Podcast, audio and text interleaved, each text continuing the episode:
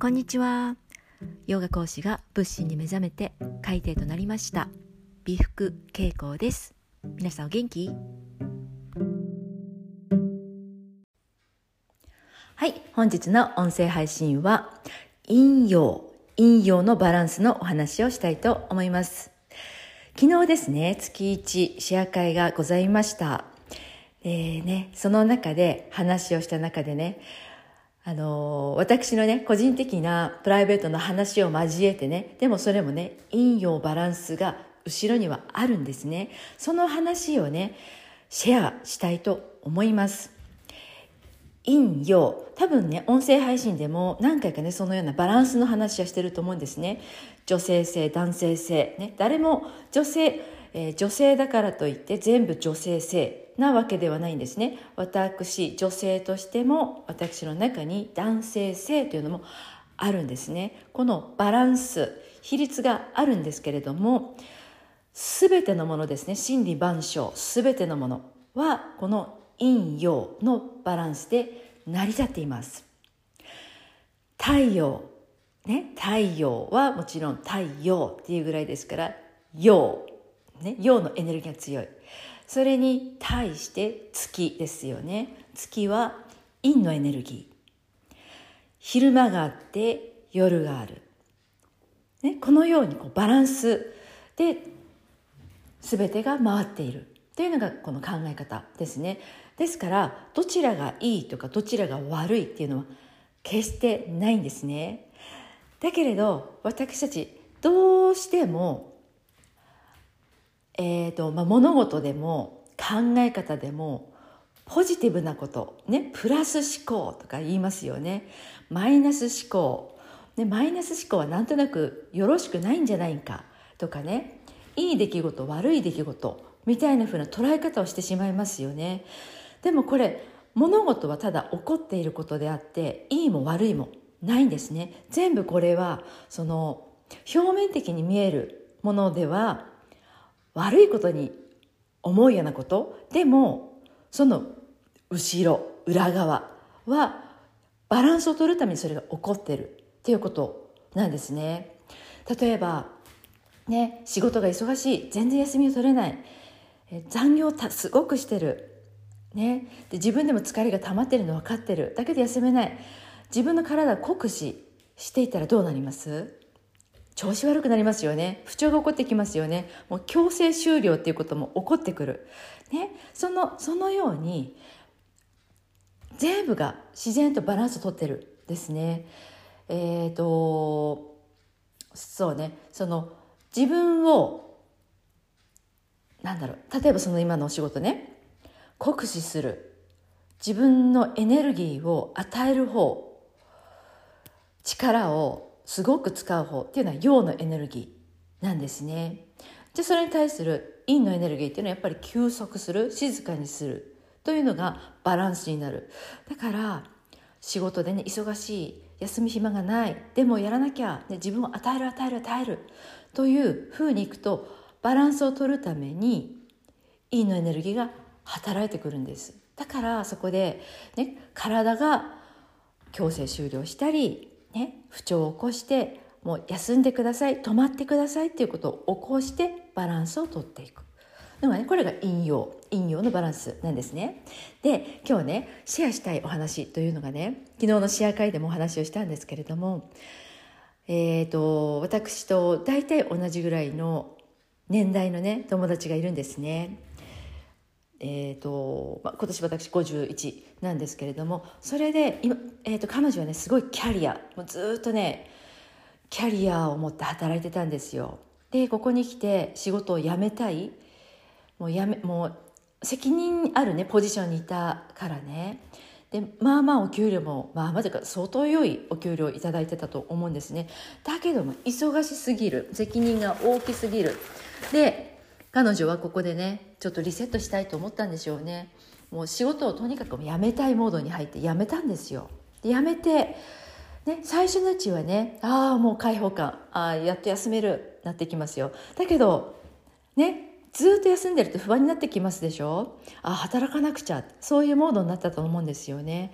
で就職活動を始めました。今までの、えー、会社ねまあ大手企業です本当に。二階市の大手企業に勤めてるだけれども。なかなか難しい就職ね。今のコロナ、ね、ウィズコロナそして年齢的なものそして性別もあると思うんですね。なかなか難しい。で就職活動始まってもう壁にぶち当たったわけですよ。ね、まあそう簡単にポンポンポンって行く時は行くけれどもそうじゃない時もありますよね。で就職活動されたことある方は分かると思うんですけれども結構メンタルに来ると思うんですよ。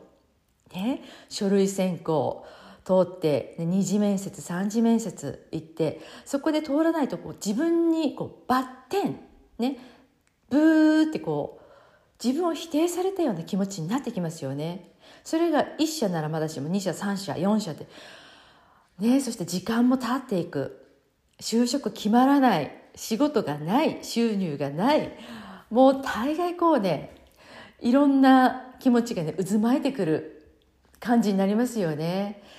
で私の友達もやっぱりそういう感じそういうモードにはまっていってね、うん、で自己肯定感下がってきますよね。その人は何も変わっていないですよ何にも変わっていないけれどもあまりにもね社会社会にもう一度挑もうとしたらその社会がバッテンつけてくるみたいなねブーあなたダメですよみたいな感じに受け取っちゃうじゃないですか。ね、自己肯定感下がっちゃいますよね。まあ、そんなモードの時にねあのこうお話とかねやり取りしてねああ下がってんだなと思ってねでそうそれでねそんなね そんなね無職の友達にねあの私ねランチランチ行こうってねあの外でねいろいろ喋ってねご飯を食べながらねあの行ったんですよ。すごいカジュアルなレストランね。でねそこでね 私からねその友達にね「今日のランチはあなたにおごってもらいたい」って言ったのねひどいでしょ。無職の友達にランチおごってもらうんですよ。どういう神経ですよね。でもねあのなんつうのあのパニーニとかねサンドイッチとかねそういうものを出してくるね。全然あの1,000円ぐらい食べられるようなねランチだったからね。いいじゃない。ってねご馳走してもらったんですよ。でそれまでね、まあ、いろいろ喋ってね。大変だよねなんて話をしながら。でお店を出た時にね。でプー太郎のあなたにご馳走してもらっちゃったって私がね言ったんですよねそしたらそれでねなんかすごくねパーッとね彼女の表情がねそれまでもなんていうの笑ったりはしてたけどもなんだろうなんかこうパーッとこうね弾けたような感じがあったのね。あ私別に狙ってたわけじゃないんですけれどもああよかったなと思ってでなんかそれをきっかけにね彼女自分のことねプー太郎の私にね ご飯をおごらせるあなたはひどいとかいろいろ言うんだけどそうなんか自分のことをねネタにして自虐ネタみたいにしてね、うん、あのそうなんかなんて言うんだろうちょっとね明るい感じに、ね、なったの。でそんな感じでねそれでまあ面接受けて落ちたってまだちょっとね繰り返しててね。でもねそんなやり取りをしているうちにね無職の私があなたをナビゲートするからまたランチ行こうよってこうね来たわけですよ。なかなか面白くて言うなと思ってね。それがねいいなと思うの。これねあの私がずうずうしいことをアピールしてるじゃないですよ。そう、あのね、これ全部エネルギーの話をしてるんです。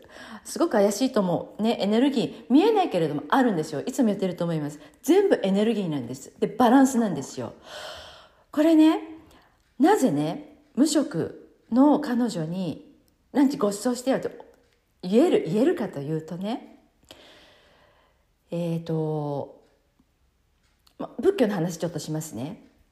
出家層出家層の方っていうのは出家をするっていうのは全ての生産活動をしてはいけないんですね。だから小さなお椀を持ってね托鉢に回るんですよ。托鉢っていうのはその小さなお椀にね何でもいいですからこのお椀の中に何かくださいって回って歩くわけ。ねそれは金品でもいいしね本当ご飯でもいいし何でもいいんです。で回って歩くお宅ですね。昔々昔ほんとその大昔ですよ。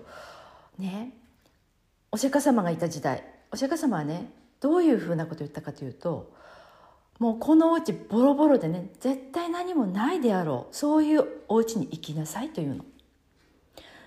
なぜで？なぜですか？それはねそのお宅に行きますで何かあのくださいっていうことを言いますよ。そうすると見ての通りうちはねもう何もないです。あ,、ね、あなたにねお坊さんにあげれるものは何もないです。言うんですよ。でもその方ボロボロの洋服を着てたりします。ね。ボロボロの草履草履もどきみたいなのもあるかもしれない。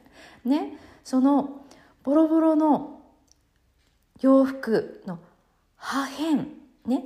布。ほんの少しの布でもいいです、ね、それらを集めて私はパッチワークのようにね縫い集めてそれを衣にして洋服にしますからそのようなものください。ね、というのがお布施の始まりなんなんですね。お布施漢字を思い浮かべてください。布施布と書きます。布を施すそれがお布施の始まりなんですね。そそれがそのね何もないって思っている人私にはパワーがないって思ってる人。だけど布。布一枚。一枚って言ってもほんの破片でいいです。ね。それをあげられる。与えられるというパワー。わかりますか？与えられるんですよ。何もないパワー。与えられるパワー。全然違う。ね。これ陰陽バランスなんですよ。何をやってるかというとあなたには与えるパワーがあるんですよっていうことをやって回ってるんですよ。深いでしょ？そう。だからといってねそうそこでね私がね素晴らしい教えをねここで私がね つなぎでやってるんですよってアピールするわけじゃないんですけどもでもそうそういうことなの。あの私の友達ね無職になったとはいえ、ね、その月ね何何ヶ月か収入がないとはいえね屋根があるところに住んでる、ね、水道の蛇口をひねれば水が出る。車だっていいの乗ってますよ。ね、与えられるパワーがあるんです。ただただね面接に行ってバツバツバツが続くとどうしても、ね、気持ちがねへこんできますよ、ね、マイナスああダメなのかな何にもパワーがないのかなと思っちゃう。でも、ね、ランチ一つね与えられるパワーがある思い出せるんですよ。